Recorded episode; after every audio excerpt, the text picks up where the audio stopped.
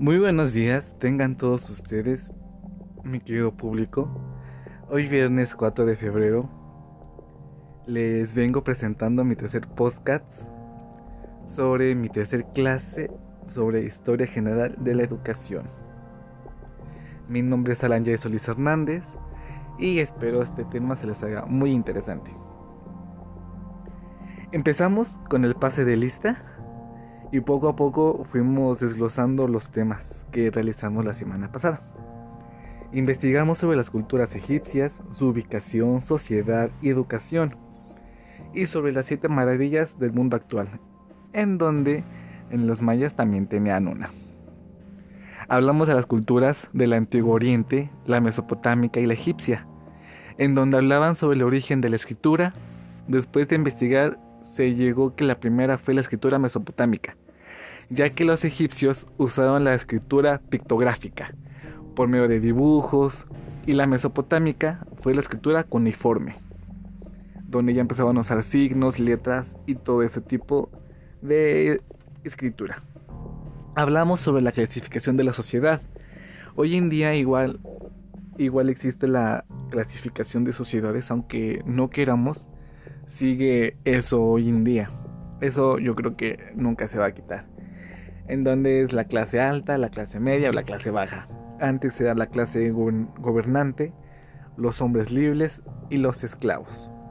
La clase gobernante era la familia real, los sacerdotes, todo ese tipo de personas de lo más alto.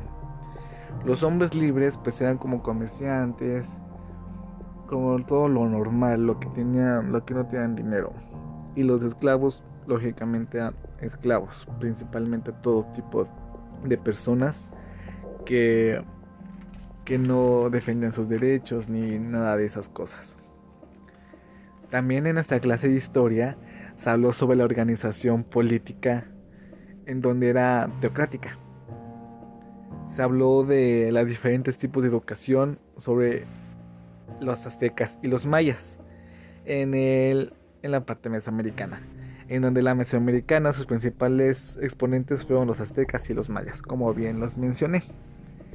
Eh, en los aztecas eran divididos por clases. Por ejemplo, en las clases sociales altas, medio y bajo eran divididos. Y en los métodos de enseñanza eran también diferentes, no aprendían lo mismo.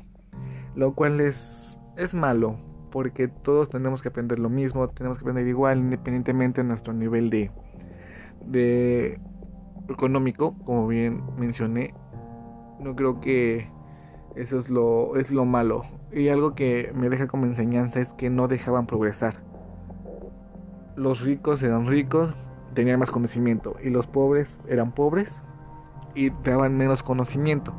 Entonces no dejaban como ese avance de que los pobres fueran desarrollando poco a poquito sus conocimientos y fueran sabiendo cada vez más. Pero pues así fue el asunto. Eh, también, si no cumplían sus obligaciones o, tenían conductas malas, los atacaban con flechas o los quemaban. Imagínense. Todo eso era lo que provocaba eso. Entonces es, es muy feo, era muy feo el tiempo de antes porque nadie era libre de, expresarse libremente o de decir no me gusta esto, quiero hacer esto, quiero hacer el otro, pero no, así eran las cosas. También les enseñaban para prepararse para cuando estuvieran más jóvenes, para la presión del combate, para que lucharan, para las guerras, todo eso, los preparaban entonces principalmente no los veían o ellos mismos no tenían como un futuro fijo. Porque podían morir en cualquier momento.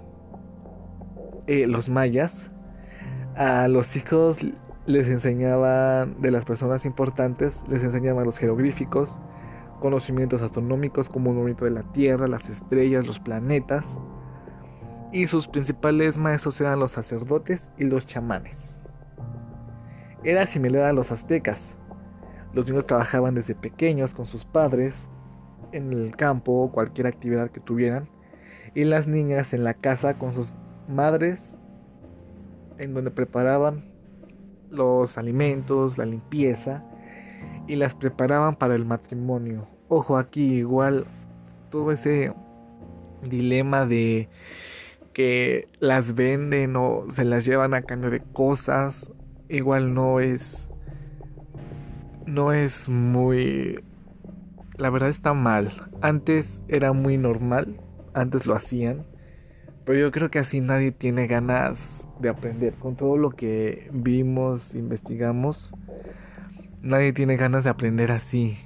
Nadie va a estar seguro, nadie va a estar contento en el lugar donde está, porque nadie va a tener la facilidad o que diga yo soy libre. Nadie es libre. Nadie era libre de elegir lo que quería, de elegir lo que buscaba, lo que no quería. Era así. Y las divisiones eran increíblemente lógicas entre los gobiernos, el que tiene dinero y el que no tenían dinero. Entonces como conclusión se llegué de que aunque sea hoy en día Existen países, continentes, principalmente el africano, en donde está la desigualdad, eh, no hay equidad de género, los gobiernos hacen lo que quieren, hay esclavos, a esta época, a esta época hay esclavos. Hay muchísimas cosas con las que estamos con la vez pasada. Entonces son problemas graves en la de que diga, no porque estamos en el siglo XXI ya vamos a, a estar bien o cosas así. No, al contrario, sigue habiendo injusticia. Entonces yo creo que nos debemos sentir a la vez orgullosos de donde estamos y donde provenimos, porque al menos no estamos al tal grado de esa situación. Tal vez hay injusticias, tal vez hay problemas, tal vez no todos algunos casos no, no nos atan por igual, hay discriminación. Pero a diferencia de otros países, yo creo que estamos bien. No nos tenemos que conformar, tenemos que seguir trabajando en todo eso para que México sea un país en todos los sentidos el mejor. Que no haya desigualdad, que no haya feminicidios, que no haya más homicidios, que todos nos aten por igual, que haya ese respeto hacia las personas, que no haya más problemas, que todo marche bien. La educación que sea laica, que sea gratuita, que sea para todos. Ahora pues igual está, digamos, hasta eso igual hay un poco de diferencia, o más bien mucha diferencia, porque por ejemplo en las escuelas, en los campos, las escuelas tienen un nivel de educación menor a las de ciudades, no hay gran no hay muchos talleres, no aprenden la lengua inglés, mientras que en otros en otras escuelas tienen inglés, otros idiomas, talleres, música, todo. Entonces, aún seguimos con esas fallas, pero debemos de ponernos las pilas todos y avanzar poco a poco para que esto funcione y para que México sea un gran país de primer nivel. Eso sería todo y me despido. Mi nombre es Alan Yair y nos vemos en el siguiente podcast. Muchas gracias y hasta luego.